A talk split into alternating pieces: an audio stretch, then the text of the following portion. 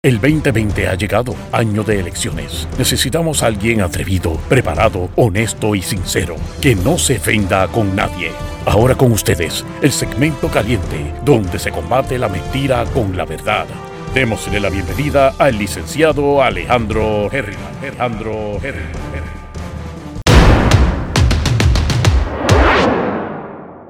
El 2020 ha llegado, año de elecciones. Necesitamos a alguien atrevido, preparado, honesto y sincero, que no se ofenda con nadie. Ahora con ustedes, el segmento caliente, donde se combate la mentira con la verdad. Démosle la bienvenida al licenciado Alejandro Herriman. Alejandro Herriman.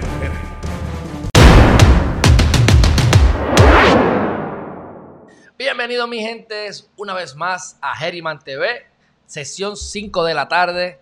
Y vamos a hablar, les había, ¿verdad? Les había prometido que íbamos a tener el caso de Itza con la gobernadora.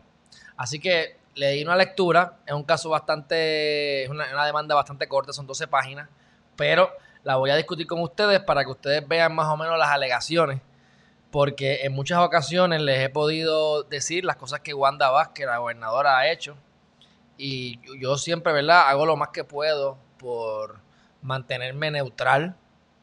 Pero siempre saben que con cosas de Wanda Vázquez, pues es difícil ser neutral, porque si la cosa se ve mal, se sabe que está mal, evidentemente se está haciendo incorrecta, pues también es mi labor de decir que está mal. Así que no la tengo contra ella, es contra sus actuaciones y le podemos preguntar a cualquier persona que tenga dos dedos de frente y, un leve conocimiento en derecho y sabemos que pues, lo que ya sabemos, las leyes inconstitucionales y, cómo ella actuó cuando estaba siendo secretaria de justicia. Dicho eso, saludos a Dori, saludos Zenaida, saludos Maritza.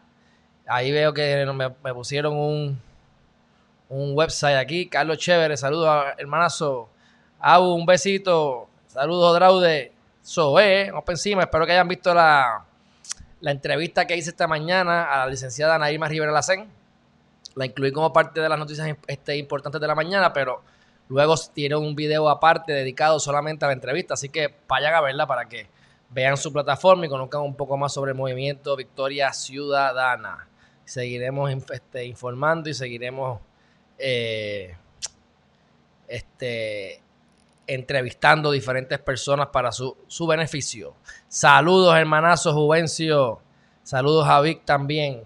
Bueno, ¿qué ha pasado hoy? Tenemos dos noticias principales que son las que quiero mencionar. Una es bien corta y es que la Comisión de Salud de la Cámara de Representantes está ahora haciendo referidos. Y esto es algo que es importante tocarlo para que ustedes entiendan. Cuando una persona que no es funcionario del gobierno, a lo mejor ustedes, yo, cometemos un delito, es el Departamento de Justicia a través de los fiscales, ¿verdad? Que, procesan el caso eh, o determinan si, ¿verdad? Si, si, si lo van a procesar o no. Y si hay policías envueltos, pues se reúne con la policía y determinan si lo van a radicar o no. Este, en el caso de que tú seas un funcionario, pues se establece que es posible que va a haber, que va a haber, eh, que no van a poder ser imparciales porque entonces pues es el gobierno atacando o investigando al propio gobierno. Así que tienen esta oficina que se llama la, oficina del FEI, OPFEI, ¿verdad? Porque es el panel de fiscal independiente y se supone que sea esta especie de fiscales, pero que son independientes. Es como lo que pudiese ver, eh, entre comillas, lo que es el FBI, que el FBI investiga a los presidentes y los tiene que tratar de meter presos por cosas que hicieron ilegales, pues es lo mismo. El fiscal independiente no está, se supone que no esté bajo la, el ala del Departamento de Justicia y que pueda procesar a esos funcionarios del gobierno imparcialmente. Si teníamos duda de que esta gente funcionaba o no funcionaba, pues lo vimos con Wanda Vázquez. Todo lo que pasó en los últimos dos años con Wanda Vázquez. Ahora con este caso, pues eso sale a relucir. Pero bueno, este, todo esto lo digo porque directamente la Cámara de Representantes somete y refiere al, al FEI, al OPFEI, al fiscal especial independiente, a los funcionarios que determinaron que son a José Burgos, que era el comisionado del NAMET, este, Adil Rosa, Maribel Rivera, Diana Meléndez y a Concepción Quiñones de Longo, que es la secretaria interina que renunció de salud hace unos días y que fue lo que causó todo esto. ¿Se está frizando? Pues déjame ver si yo puedo, no sé si sea yo, pero de todas maneras aquí me, conecté directamente a ver si eso si es de mi lado el internet. No, no me parece, pero no sabemos. Bueno, así que no mandaron a Mabel, porque aparentemente Mabel Cabeza, pues no le, eh, como parte del informe, no incluyeron cuando Mabel Cabeza eh, testificó. Así que presumo que cuando terminen de procesar lo que ella dijo, pues también la referirán. Este, si refirieron a Concepción, a Concepción Quiñones del Hongo, que refieran a Mabel Cabeza no es nada, pero obviamente vamos a ver qué pasa. Esto está actualizado hace una hora fue que salió esta, esta, esta información, así que es importante. Y lo que quería era que ustedes supieran que se le refiere al FEI con el propósito de que como son funcionarios o eran funcionarios cuando cometieron los alegados delitos, pues eh, haya un fiscal independiente. Ahora, ¿qué pasa con los fiscales independientes? Pues lo vamos, lo vamos a ver aquí en la demanda de Itza García contra este...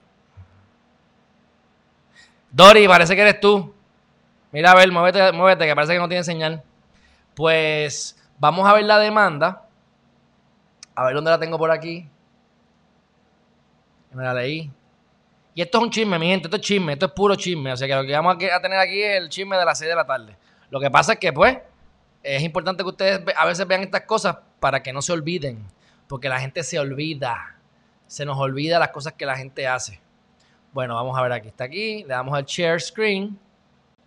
Ok. Esta es la demandita. Mírala ahí. Ok. Entonces, de alguna manera, yo puedo salir aquí. Ahí está. Ok.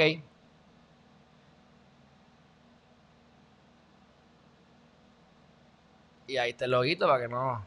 Bueno, esta es la demanda. Isa García contra Wanda Vázquez Garcet. Aquí en este caso, ustedes se fijan que están demandando a tres entidades o a tres personas.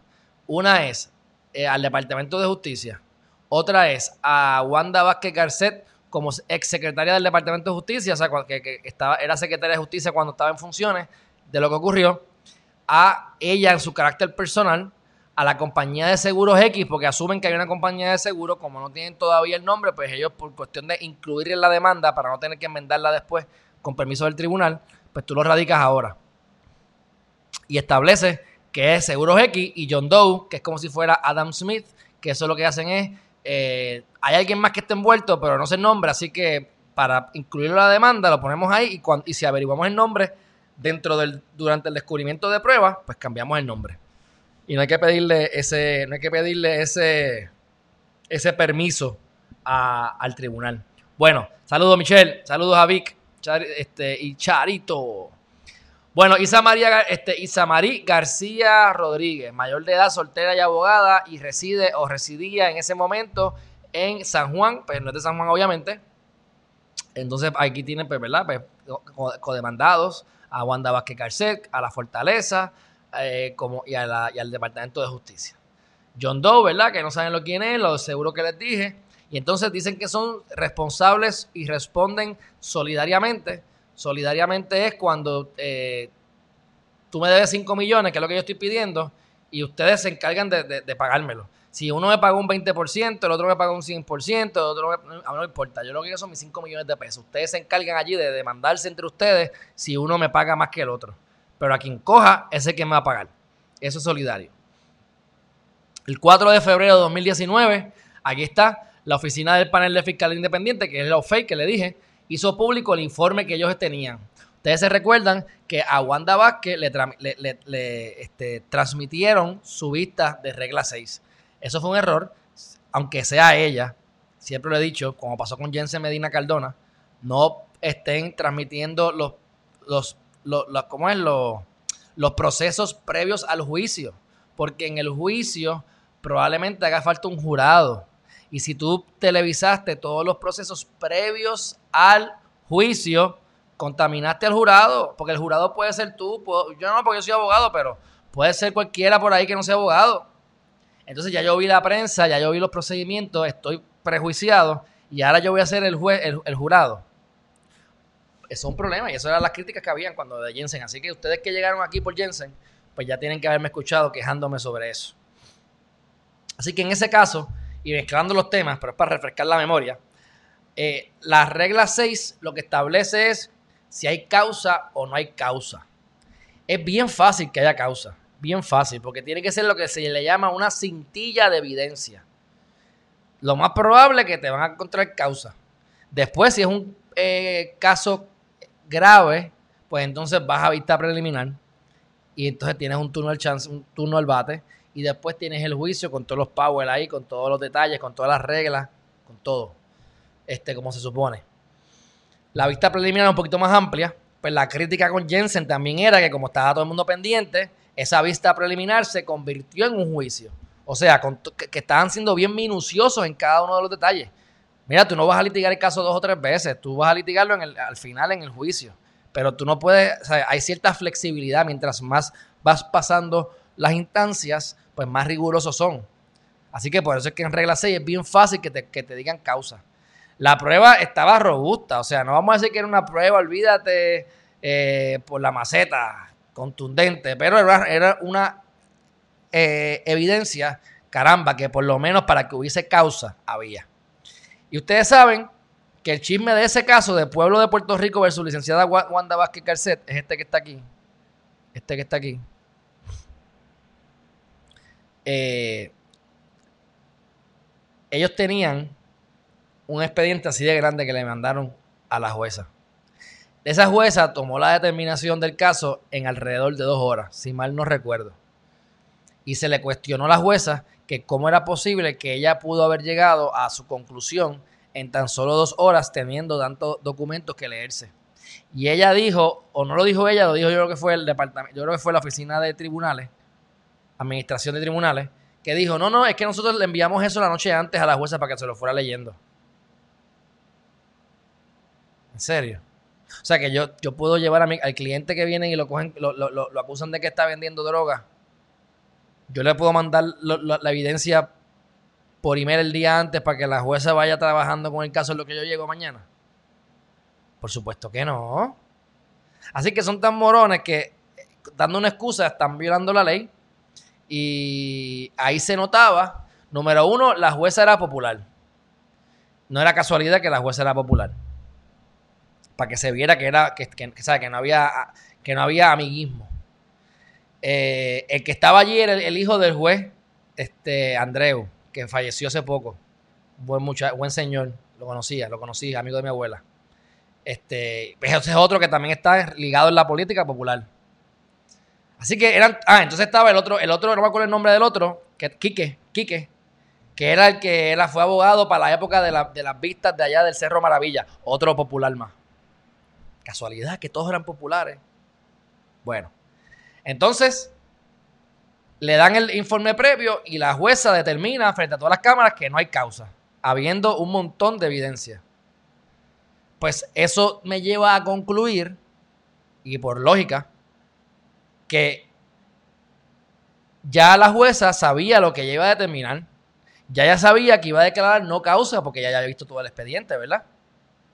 Así que todo lo que ocurrió en ese tribunal era un show todo el show, todo lo que dijo la jueza con la cara seria, con las preguntas, los abogados allí de ponentes haciendo el show. Yo fui el que estuve, que, que, confeccioné la ley, bla, bla, bla. Yo me acuerdo. Y todo era mentira porque ya la jueza sabía lo que iba a hacer.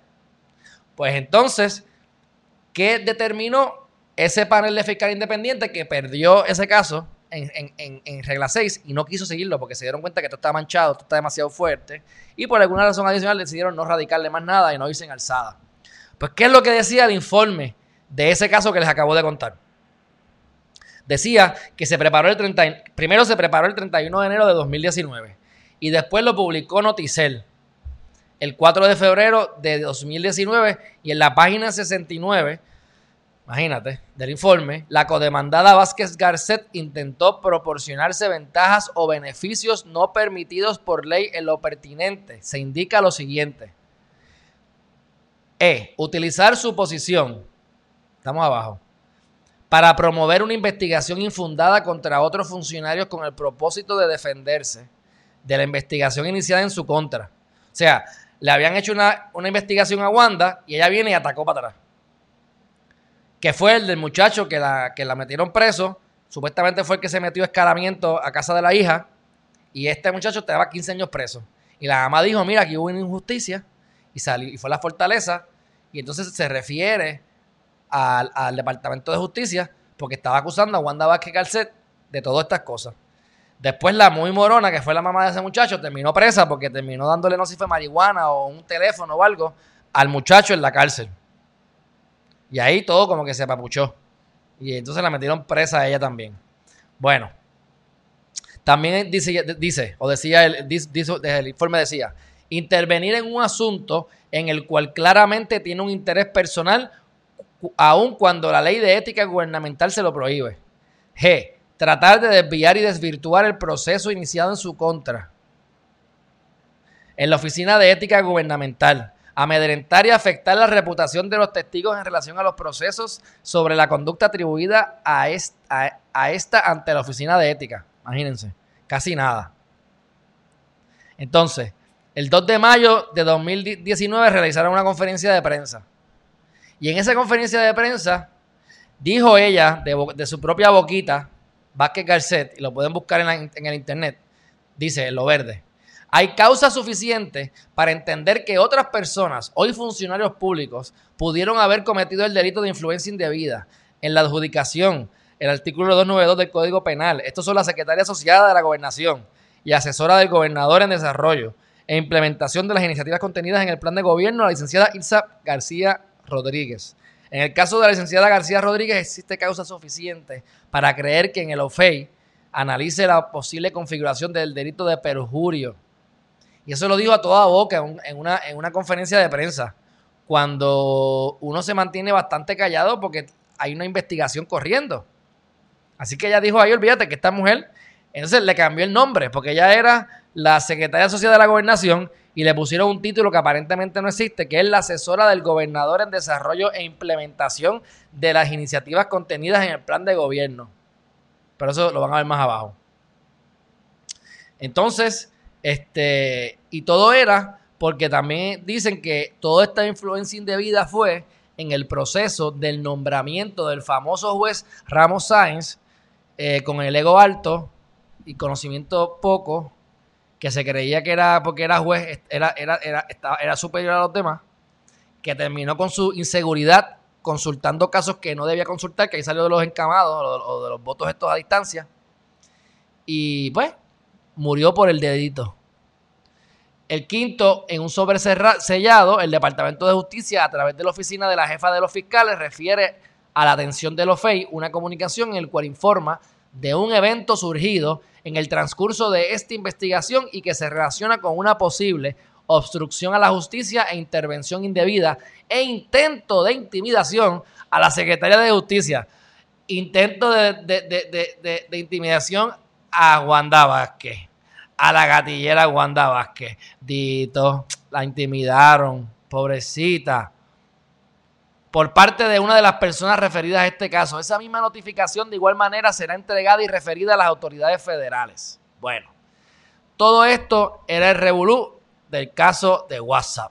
Y dice aquí que ese informe de los FEI acredita que las expresiones realizadas por la codemandada Vázquez Garcet y otros representantes del codemandado, Departamento de Justicia en contra de la demandante durante la conferencia de prensa en la que informaron públicamente los resultados de la investigación conocida como el caso de WhatsApp eran falsas, maliciosas y calumniosas. Solo dijo el informe del FEI. El informe del FEI decía eso y terminaron ellos radicándole cargos a, a, Wanda Vázquez. Lo que pasa es que se cayeron los, que se cayeron los casos, los cargos, como acabo de decir, por el cuentito ese. Entonces, este, se desprende además que fueron hechas como represalia en contra de la demandante por haber referido una comunicación para la consideración del Alfonso Orona Amilvia, que también estaba en el chat de Roselló, si mal no recuerdo, que, terminó ahí dando, pidiendo perdón, y era también el principal asesor legal de la oficina del gobernador. Bueno, viene la mujer este y dice, Wanda Vázquez está interviniendo indebidamente con mi hijo, por eso no, le, dieron un juicio parcial y justo y está preso 15 años. Itza dice, pues ok, pues refiere eso al Departamento de Justicia, pero eso estaba aquí. Ahí estaba el nombre de Wanda Vázquez, era contra Wanda Vázquez. Y ahí entonces al otro día viene Wanda Vázquez y arremata.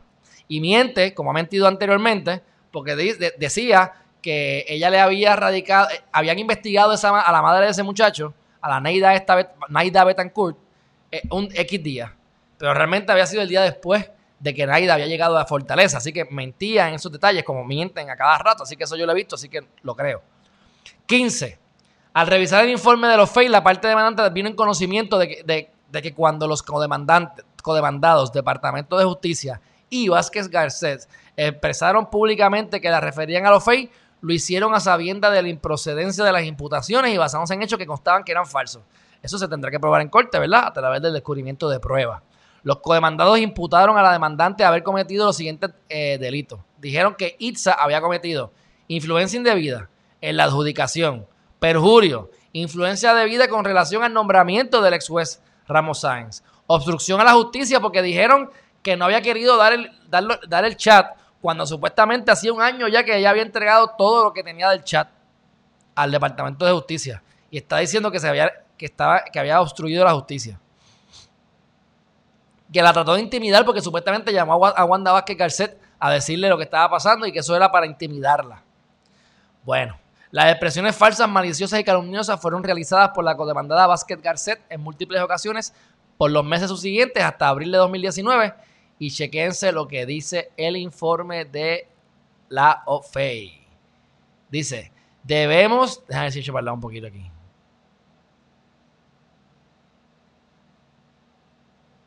Ahí. Debemos indicar que del propio informe de investigación preliminar presentado por el Departamento de Justicia de Puerto Rico ante la oficina del panel del fiscal independiente, surge prueba que libera de responsabilidad a la licenciada García Rodríguez, que es Itza, de varios delitos del caso llamado WhatsApp. Dice varios, no todos, ¿verdad? Pero dice varios. De otro lado, respecto a la investigación confidencial referida por el Departamento de Justicia, que es la de, la, de Naida Betancourt, surge prueba que permitía concluir que el personal de la fortaleza había atendido una queja genuina de una ciudadana contra la Secretaría de Justicia y por tal razón no procedía a promover una investigación contra esto. O sea, que todo era mentira, que no había razón para hacer esto y que Wanda Vázquez está cazando personas como hacía cuando era fiscal, mala perdedora, que se chismaba, que si, los, que si el juez no le hacía caso a ella, como hacen, los, como hacen algunos fiscales, hablan con los jefes de los jueces o del panel de jueces y no nombran a esos jueces más nunca porque, porque, está, porque ah, dejaron sacar, salió libre tres veces corrida alguien. Mira, este tipo está sacando a la gente libre, hay que meterlos presos. Aquí estamos para meter gente presa. Cuando se vence el término del juez, va a renovar el juez. Ah, no, no le renuevan. Y ahí viene, y, y, en una de esas no renovaciones, se cuela el esposo de ella en instancia, Díaz Reverón, que es el esposo de ella, en el tribunal de Cagua, casos criminales, cuando ella era la jefa de cuando ella era la secretaria de justicia. Por lo tanto, los fiscales que están litigando en el caso de, su, de, Díaz Reverón eran los subordinados de su esposa con la que se acuestan por las noches en la casa. Varios, eh, en varias ocasiones y varios abogados trataron de impugnar ese nombramiento sin éxito. Finalmente están considerando al dichoso juez para el apelativo.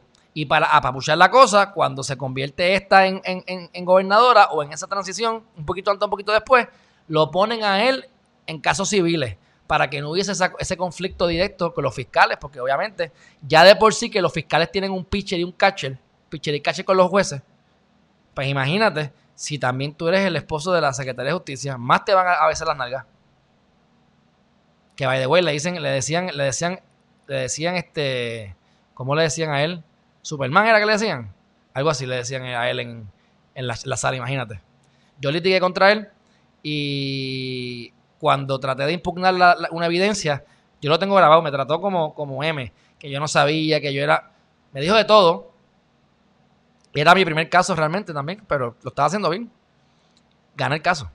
Este, y entonces me viene con esa mala crianza.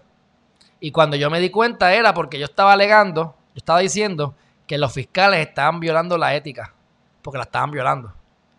Porque el caso mío era de una cosa, pero las alegaciones eran de otra. O sea, los motivos fundados, la cuestión que el caso que estaban tirándome como ejemplo no era igual que el mío.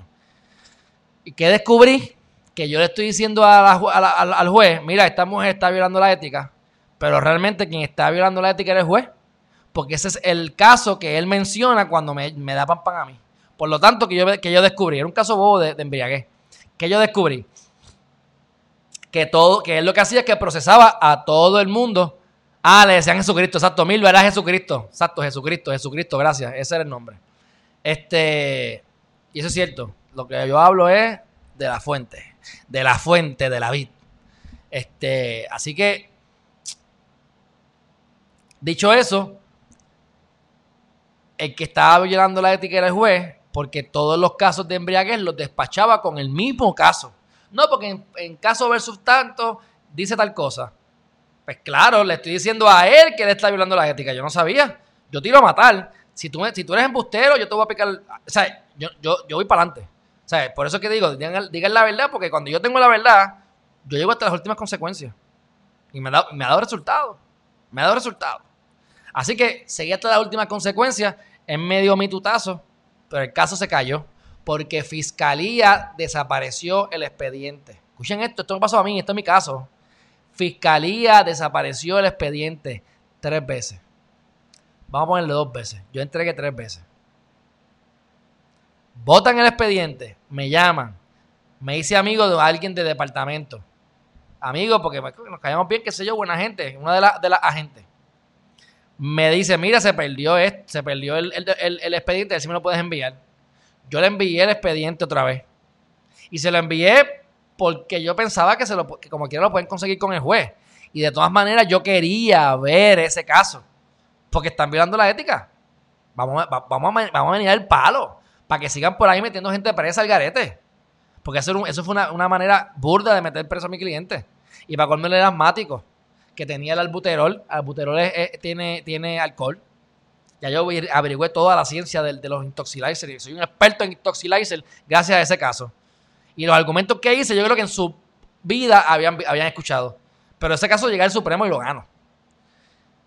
Pues me, lo, mataron en que se desestimó porque Fiscalía nunca trajo los expedientes. Y dice, pero ¿cómo puede ser que yo les entregué dos veces el, o tres veces el, expediente por email y nunca apareció el expediente? Claro, porque Alejandro Geriman llegó a qué? Mira cómo ellos trabajan a destapar la olla de grillos. Le violan los derechos todos los días a la gente. Los mismos abogados que están trabajando allí, que son unos abogados buscones, porque son los que se les llaman los ambulance chasers, que viven en el tribunal y a todo el que vengan le ofrecen los servicios. Y por algo que yo le cobro mil pesos, ellos cobran 200. Pero obviamente no los defienden, ¿eh? Haz alegación de culpabilidad y le dicen al juez, juez, yo ando con, con este hombre. Mira, ando con Alejandro. ¿Alejandro qué? Eh, Alejandro Eriman, Alejandro Eriman, algo así, no sé. Este, y, él pues eh, hace alegación de culpabilidad. Si alegación de culpabilidad, se acabó el caso. Pagas 100 pesos, vas a la escuelita y tienes en tu expediente 5 años que si te cogen bebiendo, vas preso. Yo dije, no, ¿tú quieres eso o vamos a pelearlo? Vamos a pelearlo, vamos a pelearlo, lo que tú digas. Y lo peleamos, ¿ves? Y ahí ves que veo, vi todos los, desastres. Y eso fue un, un caso. Si yo me dedicara a eso, yo hago desastres allá adentro. Pues, ¿qué pasa? Cuando ellos ven que lo que está pasando, que no les salió la jugada, que viene este, este novatito a, a, radicar lo que sea de ética a quien sea, pues quisieron desaparecieron el caso. ¿Y qué hace eso? Que al desaparecer el expediente, no, no pueden comparecer, se cae el caso, pero no es que ganó el caso, es que desestiman los cargos.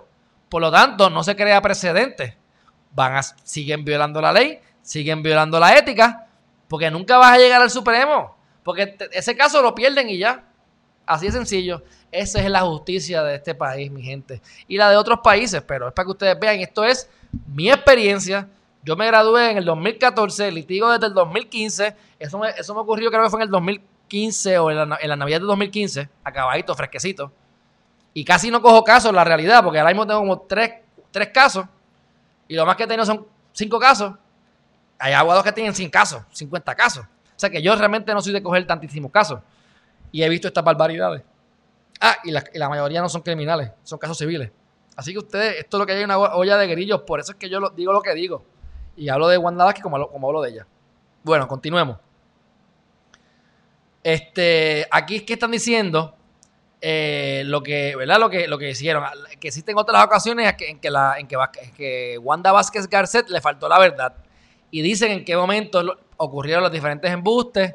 Yo nada más subrayé la D, que dice que la demandante había cometido perjurio cuando los codemandados conocen los elementos para imputar ese delito y sabían que no tenían suficiente evidencia para sustentar la alegación. Y eso lo saben, por eso es que yo digo, la justicia es eh, lo que pueda probar en corte. Y ellos saben que no iban a poder probar eso en corte, pero lo hacen para empezar. La, ahí fue que empezó la guerra entre Roselló y el grupo de Rivera Chats, entre el WhatsApp y las crepas. Y ahí salieron las crepas y salió Revolú. Y, y después de que se estasajan, de que se tiran a matar para ir preso, pues termina Wanda Vázquez. No voy a decir la palabra, cruzado, pegadito o pegadita, ahora aliada a Tomás Rivera Chats. Bienvenidos a la política, mi gente. Bienvenidos a la política.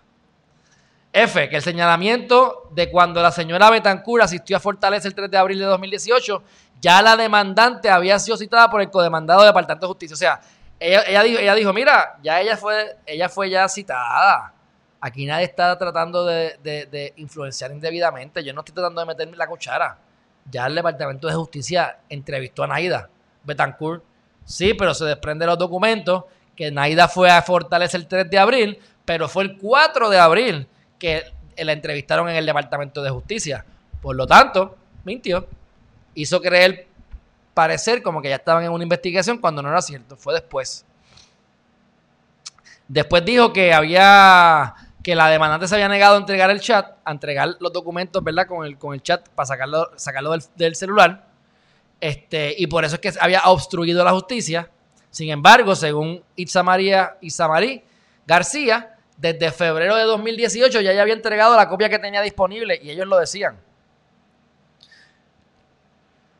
Ok, 25, ya estamos acabando. Los codemandados indujeron engaño a la demandada, a la demandante, al citarla como testigo durante la investigación conocida como el caso de WhatsApp. Sin embargo, luego trascendió públicamente que informaron que la demandante era objeto de investigación. Esto es bien importante. Se han inventado Ustedes han escuchado que dicen que hay una persona de interés. La persona de interés es un sendo disparate. Es un invento jurídico que no existe. O tú eres, o a ti te están investigando o a ti no te están investigando. Si tú eres parte de una investigación que no es contra ti, sino están averiguando qué pasó, te pueden cuestionar. Y tú contestas si quieres. No te pueden obligar si tú quieres. Si te obligan, estás entonces preso. Y eso conlleva otros, otros requisitos. Así que si tú eres de interés, que es lo que ellos quieren decir, que no son, no estás ni siendo investigada para acusarte, pero tampoco estás solamente para investigar, eres de interés. Estamos verificando. Eso, eso no existe. Si tú eres de interés, para lo que significa de interés, que viene siendo que te estamos investigando porque tú eres sospechoso, sospechoso es la palabra correcta, pues te tienen que leer los derechos, los Miranda Warnings todo lo que digas puede ser usado en tu contra.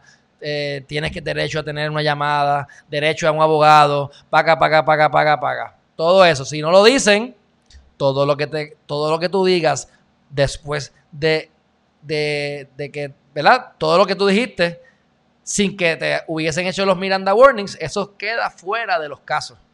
Y ahí es que es bueno, entonces, pues tú coger a hacerlo por derecho, cosa de que la jueza tenga la capacidad de eliminar esa evidencia porque sabe que fue recopilada en violación de los Miranda Warnings.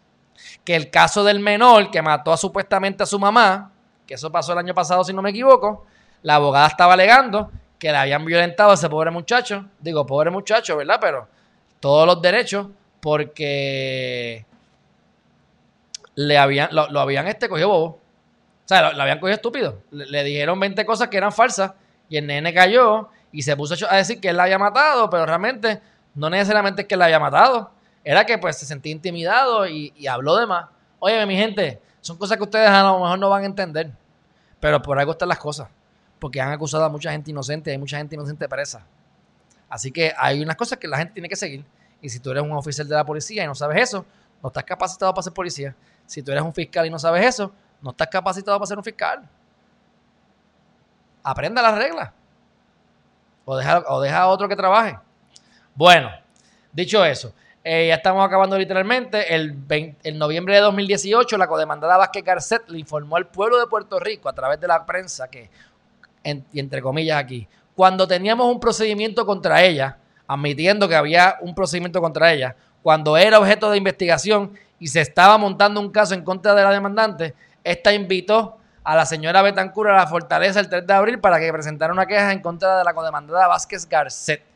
O sea que lo que está diciendo ella, y, lo dijo en una, en una entrevista con Rubén Sánchez, porque eso es lo que dice aquí, que fue con Rubén Sánchez, el primero de noviembre, dijo que ella invitó a Naida Betancur a la fortaleza a sacarle información como para fabricarle el caso y después llama a Vázquez Garcet y la llama para intimidarla. De verdad que eso yo no se lo creo, mi gente, pero bueno. Además, imagínense, llegó a insinuar que la investigación en contra de la demandante fue amañada por la OFEI y que el no haberse presentado cargos en contra de la demandante era una especie de artimaña para afectar la codemandada. Eso fue ya boconeando en, la radio. Así que, cuento lado corto, eso es lo que hay, mi gente. Déjame ver aquí lo último que dice. Que la violación de derechos contra la demandante había persecución maliciosa. Yo les dije a ustedes que como ella es una figura pública, tiene que haber malicia real o tiene que haber algo más allá de, pues la persecución maliciosa cae bajo ese, bajo eso, ese marco de que, pues mira, te estoy buscando a ti porque te quiero hacer daño a ti.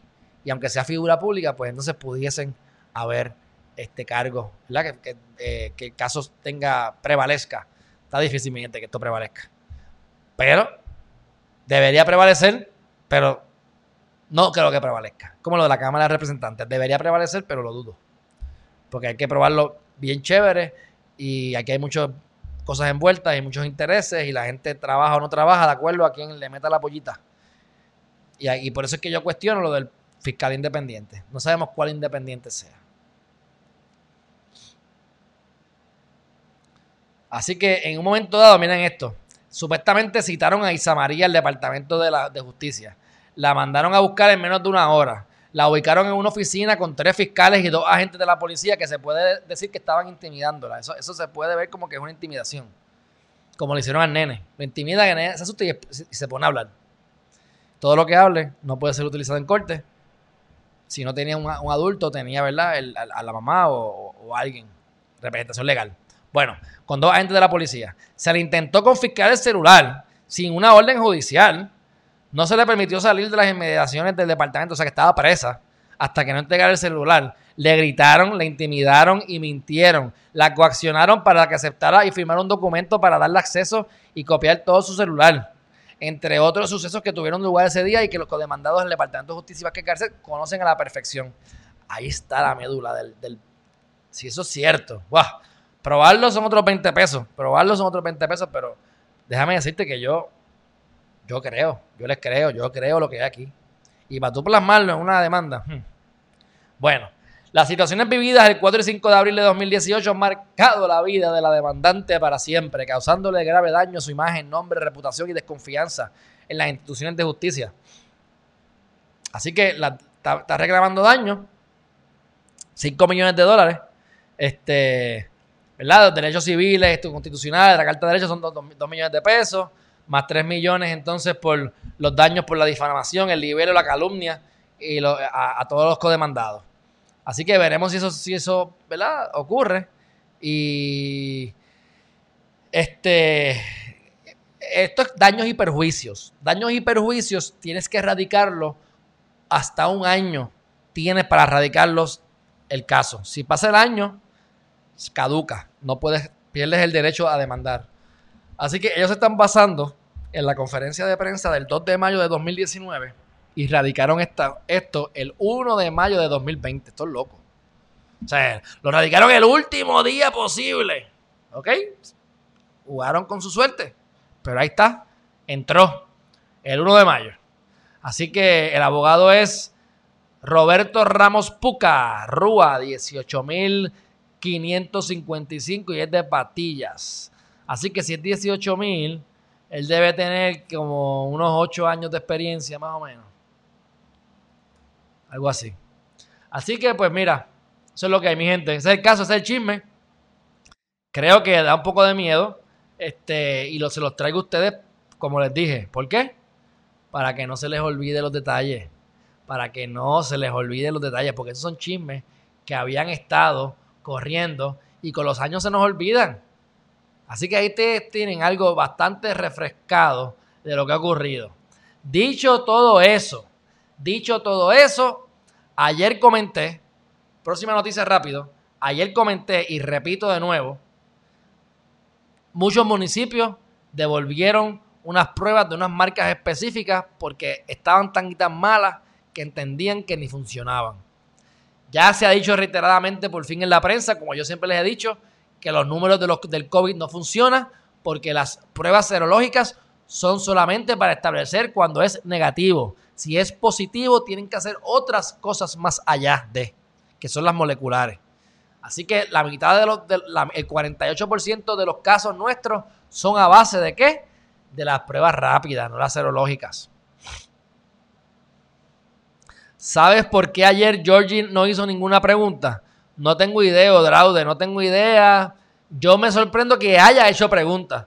A lo mejor hizo preguntas el día anterior para parecer que sabe o, no sé. Pero que no sé qué le iba a decir. Pero, pues, no, tengo ni idea, no tengo ni idea. Este, Milagros Beguilla, buenas tardes Alejandro, tienes razón, a veces los abogados no solo buscones, a veces hasta desaforados, y ellos lo saben y se quedan callados. Eh, bien, ah, Milva, esta es la chismosa como yo.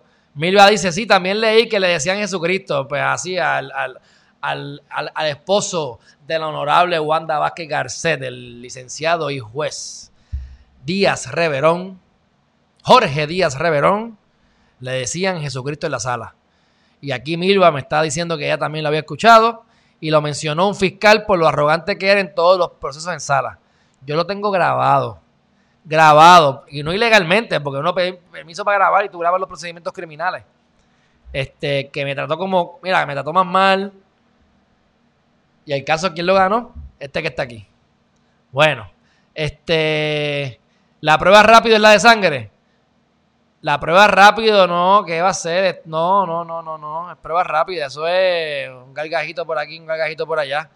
Tienen que hacerte la, la del scrub, es la que, es la que te baja la, la molecular. Esa es la importante, la que te sacan el cantito.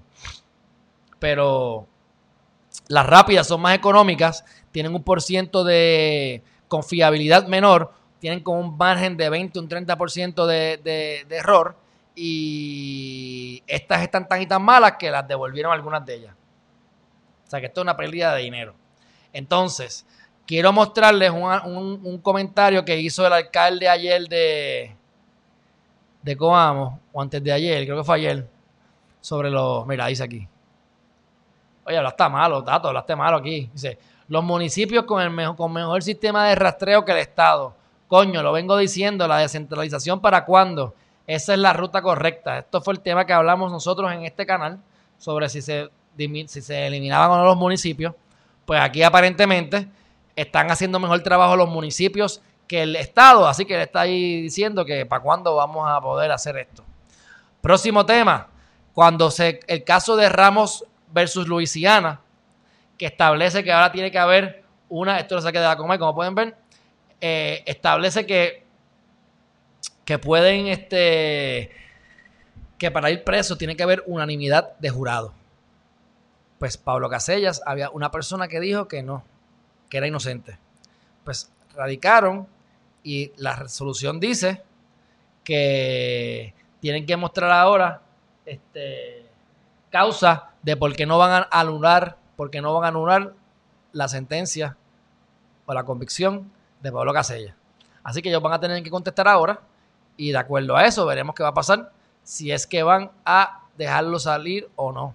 Entonces, ayer también les comenté a ustedes de una de las ventajas que hay de trabajar en la casa y es no coger tapón. La mitad de la vida se te va durmiendo y cogiendo tapón.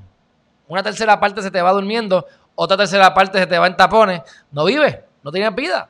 Así que no solamente es mejor trabajar desde la casa porque ahorras tapón tiempo y no tienes que vestirte con tiempo, ni tienes que salir, ni... Además de eso, miren las emisiones. Esto fue en Los Ángeles, en marzo 1 de 2019, con un satélite. Y mírenlo acá a la derecha, el 2020, gracias a la pandemia. Mírense esta. Este es Seattle. Mira Seattle cómo está ahí. Y míralo ahora en marzo. Y esto es en marzo. No quiero hablar de abril o mayo, que está todavía más limpio. Bueno. Y la última. Miren esto en Nueva York, que es donde hay ahí sí más, más contaminación. Mírenlo ahí. Miren a la izquierda, año pasado, marzo a marzo 19 de este año empezando, empezando la pandemia. O sea que esto cuando lo actualicen va a haber una reducción todavía mayor. Así que trabajar desde la casa puede ser una, una solución hasta, mira, salubrista, ambiental. Y por supuesto, yo me emociono muchísimo cuando tengo hermanos, amigos o seguidores que ven a Geriman TV desde la televisión de sus casas. Mira para allá. Eso fue la entrevista que hicimos con eh, Nabil Yassin en relación a eh, el Islam, el Ramadán y la economía. Excelente, excelente entrevista para que ustedes la vean. Y yo creo que lo otro que nos faltaba era este el caso de los gimnasios, que no lo voy a tocar ahora. Si acaso, si acaso, lo toco mañana, si acaso. Pero aquí tengo unas cosas positivas, que tenía unas cuantas ayer y pues aquí tengo otras más que me gustaron, las saqué del mismo sitio. No puedes cambiar el ayer, pero puedes arruinar el hoy preocupándote por el mañana. Aquí está, esto, mira, los musulmanes, apliquen lo de los musulmanes ahí. ¿Qué es lo que decía él? Confía en Dios. Él está, todo está en control sobre él. No depende de tu maltratante novio. No depende de tu mujer abusiva o que, te, o que te ignora. No depende del trabajo que tienes porque Dios lo tiene todo controlado. Así que tú pones la fe en la entidad que tú quieras, en la que más te guste. Si es Buda, Dios, Jesucristo, universo, lo que te dé la gana. La cuestión es que puedas tener la fe de confiar en algo más allá que no conoces y saber que todo va a estar bien porque Dios o esa entidad quiere lo mejor para ti. Así que no puedes cambiar el ayer Solo puedes cambiar lo que puedes controlar. Enfócate en lo que puedes controlar. En lo que no puedes controlar, olvídate de eso. ¿Y cómo puedes arruinar el hoy? Preocupándote por el mañana. Y tenemos que vivir en el presente. En el presente. Lo único que existe es el presente. Así que si nos preocupamos por lo que va a pasar mañana, dañamos el presente y no aprovechamos las oportunidades, mi gente. Así que este, déjense de cuento y pónganse para su número. Y voy a atacar, voy a chequear ahora los, el chat. No se me vaya nadie. Y por último, este lo dije ayer y lo dije hoy y lo repito de nuevo, porque me gusta demasiado. Yo soy fan de Darwin, porque Darwin dice que, que solamente sobreviven los más fuertes. Y eso es cierto. Pero aquí hay algo que parece contradictorio, pero no lo es. Y dice, no es la especie más fuerte la que sobrevive, ni la más inteligente, sino la que mejor responde a los cambios, mi gente. Ustedes están aprovechándose de los cambios ustedes están modificando sus acciones. Ibas al gimnasio y ahora estás haciendo ejercicio en tu casa o te quitaste de gimnasio. Antes no tenías trabajo, antes tenías trabajo, ya no, y te vas a quedar así con los brazos cruzados o vas a buscar trabajo. ¿Sabes qué quieres en tu vida? Ahora que tienes tiempo, ¿te has visto todas las series de Netflix o estás escribiendo un libro? Te estás contemplando, estás meditando, estás pensando qué vas a hacer con tu vida. ¿Estás pensando en, lo que, las cosas que quieres hacer, en visualizar las cosas que quieres? ¿O estás dejando que pase la pandemia para entonces volver a la normalidad? Y entonces cuando volvamos a la normalidad, pues puede ser que empiece a pensar lo que quiero hacer con mi vida. Tienen que determinar a ver. Porque si no te aprovechas de los cambios, los que ganan son los que, se, los que hacen los cambios justamente antes que los demás lo hacen. Si viste una oportunidad, haz el cambio, que como todo el mundo cambie, ganaste. Si estás esperando que la gente cambie para tú cambiar por necesidad, te quedaste arrollado y te conviertes en la, en la especie débil del corillo. Y te desaparece. Así que estos son momentos de transición en donde va a desaparecer mucha gente, muchos negocios y van a florecer otros. si ustedes se fijan y se enfocan en los cambios y en aprender a hacer los cambios, van a estar bien, mi gente. Así que para concluir y para terminar, les voy a dejar con un texto que vi de Manuel Natal Albelo, que habla de, de, Mabel, así que se lo voy a, poner aquí porque él hace un supuesto mapita, según él. Este, y dice lo siguiente: Mabel, amiga de Elías y de Valerie. Elías Sánchez, que es el famoso Elías Sánchez, que era el cabildero. Bueno, ya ustedes, yo espero que se acuerden quién es Elías. Y amiga de Wanda. Y asesora Valerie de Wanda Vázquez.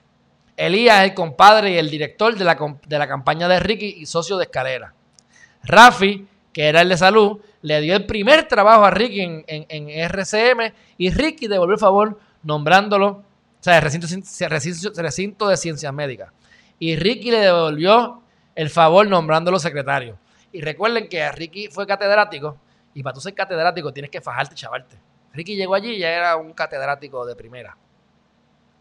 Escalera le refiere a Mabel y Elías no intervino con el nombramiento. Por favor, porque Escalera es socio de Elías. Así que asume que Elías intervino porque pues, es socio de, Escalera. Bueno, ese es el cuentito de, de, Manuel Natal. Y yo, pues, en esa, pues creo que estoy de acuerdo. Pues mi gente, hemos terminado. Déjame ir rapidito aquí a los mensajes a ver si hay algo nuevo. Eh, Carlos Chévere, voy a verificar lo que me dijiste. Ahí ya abrí la página para ver de qué es, del periodismo investigativo. Este. Saludos María, Charito, gracias por todo. Saludos Pipo, José Pipo, a Wilda López, Michelle Atiles, trabajar en payama, chacho, trabajar en payama porque, porque por si acaso ustedes me ven en nu, porque yo trabajaría con mi camisa y en calzoncillo y cuidado. Tengo pantalones por si acaso me tengo que levantar y no se me vaya ¿verdad? a ver la costura. Este, llevo dos, años, dos meses y medio trabajando desde la casa y me encanta. Sí, Michelle, lamento, lamento escuchar eso. A menos que te permiten quedarte en tu casa. Porque conozco gente que están sufriendo porque tienen que regresar a los trabajos, hasta trabajos propios. Pero ya se acostumbraron a estar en la casa, mi gente. Hay tantas oportunidades desde la casa. El mundo es el mercado. El mundo es el mercado. No, no es la tienda que, que solamente la gente que va a tu tienda allí en el pueblo. No, no el mundo es el mercado. Podemos venderle al mundo, a, Latinoamérica, desde la casa. Eventualmente, si no tiene que tener alguna cosa de gente que te ayuden, y, ¿verdad? Pero al principio, desde la casa, tenemos acceso al mundo entero. No tenemos esos gastos operacionales, no tenemos que ver tapón. Mi gente, tenemos que ser autosuficientes, efectivos con nuestro tiempo y accesibles. Yo tengo amistades que a mí me da pena decirlo. Me da, me da, me da pena decirlo, Doris, te voy a corroborar esa información. Sí, lo había leído en la prensa cuando pasó, lo había leído en la prensa, eso fue una crítica. No sé si lo retractaron o no, pero sí lo había nombrado. Este, pero te voy a corroborar eso para darte la data exacta. Este, se me fue ahora lo que estaba diciendo aquí. Saludos, Ari, hermanazo. Javier Avilés, Charito, Vic y Milva. Milva, me gustó que sabías lo de Jesucristo. Me gustó que sabía lo de Jesucristo. Esa entrevista me encantó. Espero la segunda parte, licenciado. Espero que pronto. Ah, tengo que llamar a. Tengo que llamar a Ana Irma, pero la voy a tener aquí más adelante. Probablemente la semana que viene o la de más arriba. No he hablado con ella sobre eso. Pero lo voy a hacer. ¿Por qué? Porque. Porque ella, quiero hablar con ella sobre la ley electoral. La ley electoral. Y ella, pues, la conoce mejor que yo yo tengo que releerla, porque de verdad que tengo que analizarla, no la he analizado, pero es parte de lo que quiero hacer con ustedes, pero la voy a traer ya como un recurso para hablar sobre la ley electoral y las, enmiendas que quieren hacerle y por qué eso es peligroso, porque me han preguntado que si pueden eh, votar a distancia, pero el problema es que si tú votas a distancia se presta que, que se roben las elecciones todavía más fácil si no tienes un sistema que tenga las debidas precauciones o mecanismos de seguridad. Y obviamente aquí dudo que lo tengan y ese es el miedo que hay. Este. Él nunca trabajó en la, en la UPE y en los colegios donde fue trabajo se llama facultativo. Te chequeo, Dori, te chequeo, te chequeo eso. Te voy a chequear eso ahora mismo. Ya yo soy retirada, pero prefiero estar aburrida que con COVID-19 en emergencia. Juvencio, la pena con los amigos. Este, Pipo, ¿desde cuándo no me baño? Pues fíjate, me bañé ahorita este, y me voy a bañar otra vez más tarde porque voy a coger, tengo un machete allá afuera Y voy a coger unas matitas que se me están trepando por acá al lado y voy a machetear ahora. Y después entonces me voy a ir a bañar de nuevo, Pipo. Así porque, porque, ¿qué estás preguntando tú? ¿Apesto? Hasta acá te llega la peste, me avisa. Juvencio, Evertech lo pone. Vamos a ver. Pues Dori, te debo esa respuesta. Eh, te voy a chequear la clase que ofrecía. Te voy a chequear lo que pasó, porque eso yo lo leí. Este, y si me equivoqué dije UPR y UMET, pues lo corregimos aquí. Pero sé que estaba, estaba en una posición donde los profesores tenían que estar mucho tiempo y besar mucho fondillo para llegar allí. Y él llegó de la primera y cayó paradito. Así que eso sí me consta, porque eso se discutió hace más de un año, hace como hace cuando antes de empezó el cuatrienio. Y la segunda parte del palestino, lo haremos también, está pendiente para hacerlo, así será. Ya, voy haciendo una lista de los recursos permanentes para darle seguimiento, porque también voy a tener aquí de nuevo a Tato García Padilla para otras cosas, porque son gente que me gustan como piensan y es bueno para darle el ángulo diferente a cosas de economía y cómo podemos mejorar el país. Así que dicho eso, me voy. Acuérdense que si no lo han hecho todavía, este, se suscriban a Geriman TV, mi gente. Saben que estamos todos los días, de lunes a domingo. No importa que vengan los terremotos, temblores, asteroides, que Saturno esté retrógrado, que Júpiter esté retrógrado. La luna estaba llena. A las 6:45 de la mañana de hoy está llena. Así que si salen ahora por la noche, son las 6 de la tarde, ya las 7 de la noche u 8, van a ver una belleza. Es la luna más grande que queda del año, porque la más grande fue la anterior, esta es la segunda más grande del año. Mírenla, contemplenla, disfruten la naturaleza y no importa que esté retrógrado Júpiter y Saturno, que lo están. Alejandro Jerima va a estar con ustedes aquí a las 8 de la mañana, 5 de la tarde, lunes a domingo. Subimos a todos los podcasts.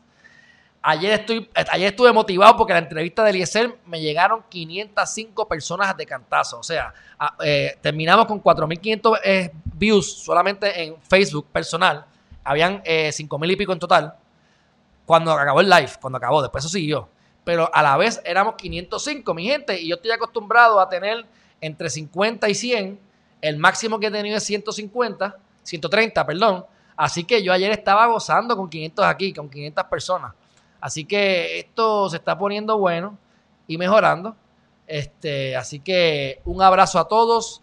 Nos vemos mañana a las 8 de la mañana. Y, cuando tenga otra entrevista, que la espero coordinar mañana, les estaré informando. Nos vemos mañana y que descansen, que ya yo, mira, estoy como la gallina a dormir. Abrazo, saludos Dori, gracias. Un abrazo.